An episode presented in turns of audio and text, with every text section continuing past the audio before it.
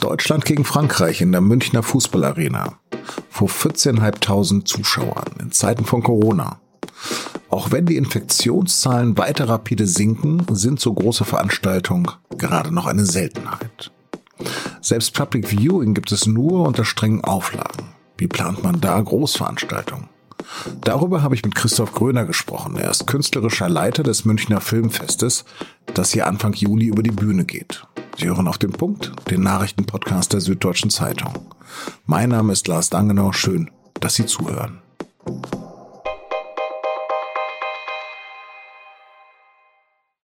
Das Oktoberfest abgesagt. Cannstatter Vasen abgesagt. Mein Rammstein-Konzert abgesagt. Das Hurricane Festival, Rock am Ring und Wacken alles abgesagt. Die Absageflut des vergangenen Jahres wegen Corona setzt sich dieses Jahr fort. Obwohl sich ein paar Veranstalter in Deutschland im Spätsommer doch noch an ein paar Konzerte und Festivals wagen. Aber im kleinen bis kleinsten Maßstab.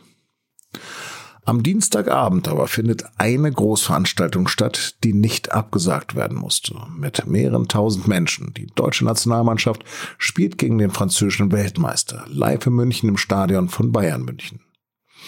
Einem Stadion, in das bei einem internationalen Spiel eigentlich 70.000 Zuschauer Platz finden. Jetzt aber deutlich weniger.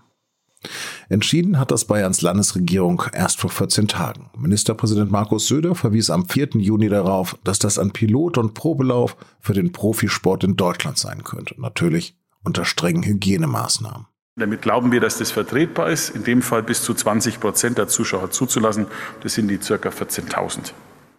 Es war ja auch Zeit. Ich zumindest konnte mich nicht an die Geisterspiele in der Bundesliga gewöhnen. Doch Fußball ist nicht die Welt. Wie schaut es denn mit anderen Großveranstaltungen aus, etwa im Kulturbereich? Beispielhaft über die Organisation des Münchner Filmfestes habe ich mit dessen künstlerischen Leiter Christoph Gröner gesprochen.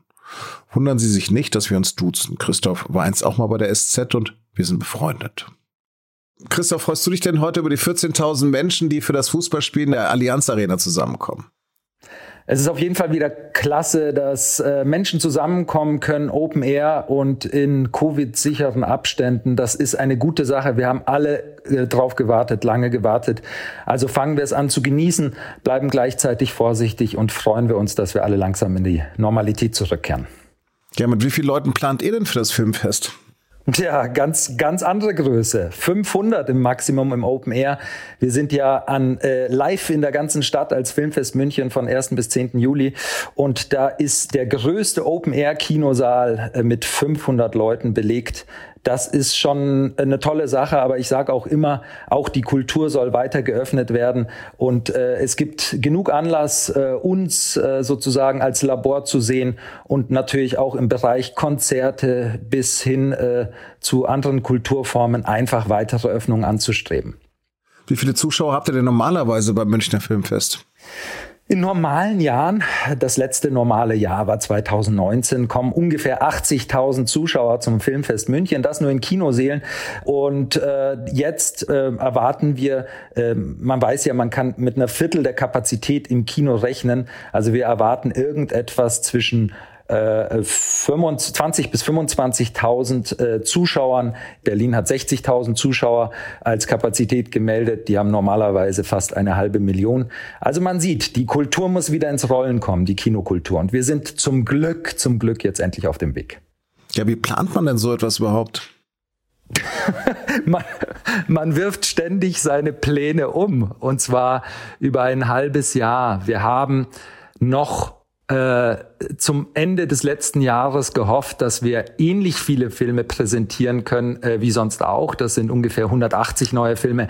Am Ende werden es jetzt 70 Welt- und Deutschland-Premieren. Und die Zahl kommt einfach so zustande, dass wir dann Ende Februar äh, und dann veröffentlicht Anfang April gesagt haben, das Einzige, was wir in, diesen, in dieser schwierigen Situation sicher planen können, äh, und was ist schon sicher in der Zeit, aber so sicher wie möglich planen können, ist Open-Air-Kultur. Und und dann äh, hat man hier Open-Air-Kinos in der Stadt. Aber zum ersten Mal müssen wir auch selber Orte selber bauen oder mit Partnern bauen. Und dann kommt man äh, sehr schnell an den oberen Rand, weil so viele Orte kann man nicht bauen. Das kostet ja unglaublich viel Geld. Und dann kann man für 70 Filme, 60 bis 70 Filme eben noch einen Ort liefern. Und äh, ja, so kurz ist es erst her. Vor ein paar Wochen wurde uns dann klar, dass wir diese Filme alle noch einmal im Kino zeigen können, einmal im Kino spiegeln können. Also, äh, äh um es in Zahlen zu fassen, wie oft wir umgeplant haben, ich würde sicher sagen, dass wir fünf Kurven genommen haben mit unterschiedlichen Planungen, bis wir gesagt haben, das ist das, was wir herstellen können, weil was wir herstellen können und wollen, ist Live-Erlebnis und nicht Digitalerlebnis zuerst. Und äh, ja, waren viele Kurven, aber jetzt sind wir da und auf der am Start und bald geht's los. Was sind denn eure Highlights? Äh, wir haben unglaublich viele, glaube ich. Vor allem haben wir für jeden was dabei. Für Genre-Fans, äh, wir sind ja Open Air, gibt es äh, Science Fiction und auch einen wirklichen Horrorfilm. Es gibt für Komödienfans was und es gibt vor allem für Arthouse-Liebhaber, wie immer und von uns erwartet, etwas. Ein Film, den ich herausgreifen kann und will, ist vielleicht neben unserem Eröffnungsfilm Lieber Thomas von Andreas Kleinert, ein wirklich deutsch-deutsches Meisterwerk über den großen Literaten hatten Thomas Brasch gleich am ersten Festivalfreitag, also am 2. Juli zu sehen im größten Open Air im Kino Mond und Sterne. Aber ich empfehle immer einfach auf die Webseite zu gehen, www.filmfest-münchen.de. Da sieht man alles, da findet man aktuellste Informationen und da ist für jeden was dabei. Ohne jetzt ins Detail gehen zu wollen, welche Sicherheitsvorkehrungen sind denn getroffen worden?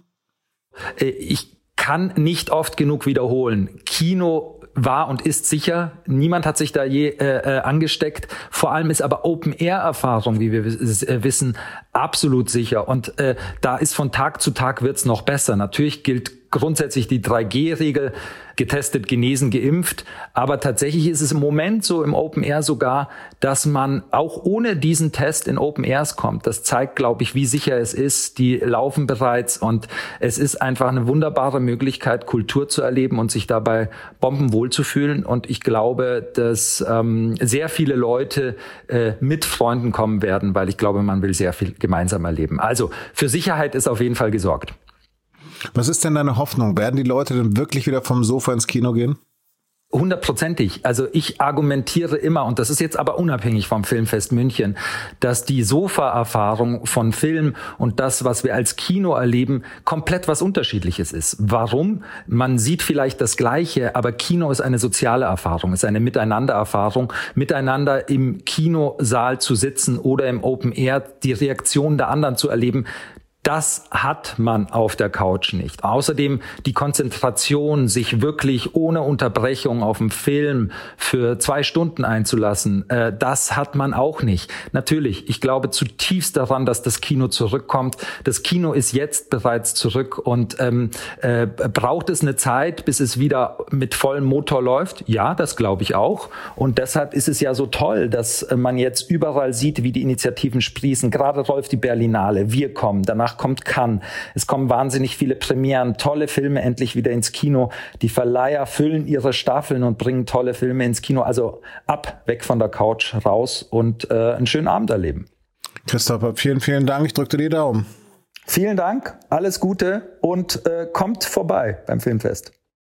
Der Kartenvorverkauf beginnt übrigens kommende Woche. Das Filmfest beginnt am 1. Juli, dem Tag, an dem die Kinos wohl überall in Deutschland wieder öffnen sollen. Und jetzt noch weitere Nachrichten.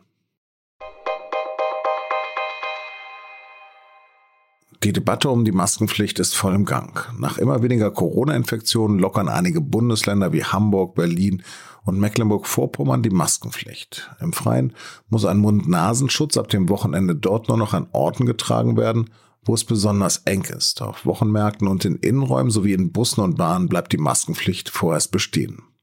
Baden-Württemberg will die Maskenpflicht zumindest an Schulen lockern.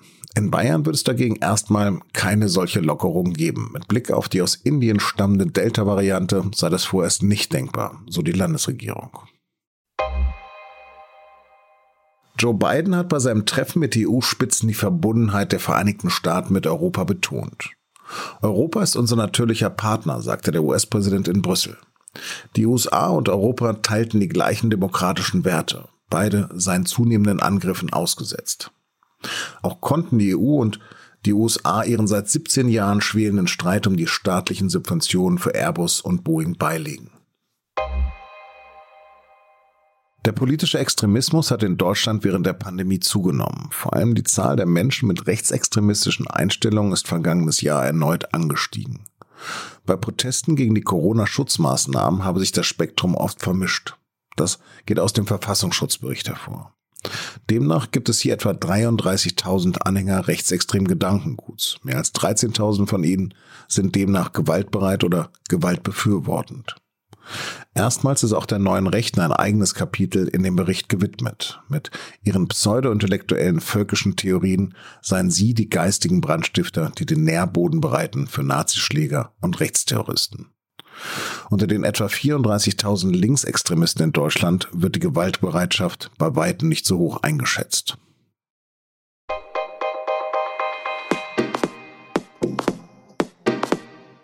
Die EM-Spiele können Sie natürlich im Live-Ticker auf sz.de verfolgen. Danach erwarten Sie Analysen, Kommentare und im Fall der deutschen Spiele auch Einzelkritiken zu den Spielern.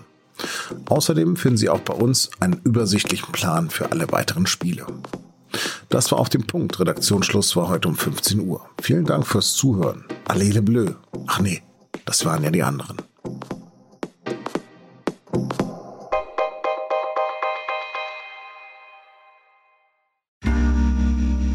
Werbung.